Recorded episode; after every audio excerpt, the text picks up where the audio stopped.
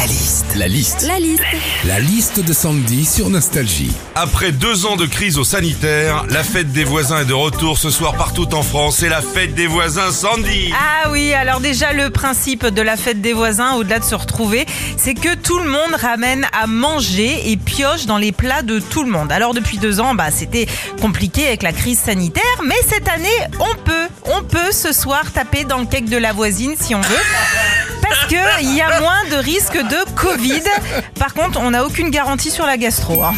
La fête des voisins, c'est cool aussi parce que c'est une fête. Alors tu t'amuses, tu manges, tu picoles et tu discutes. Alors tu discutes, euh, oui, euh, du local poubelle, hein, de la cage d'escalier, du stationnement, des parties communes.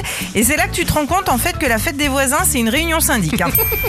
Enfin, ce qui est génial avec la fête des voisins, c'est que tu rencontres, tu discutes et parfois même tu découvres comment vraiment tes voisins. Surtout quand tu habites dans un immeuble. Ouais, ouais.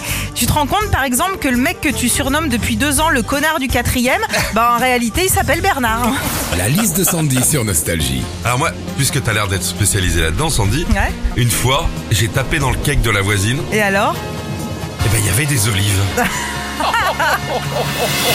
Retrouvez Philippe et Sandy, 6h-9h sur Nostalgie.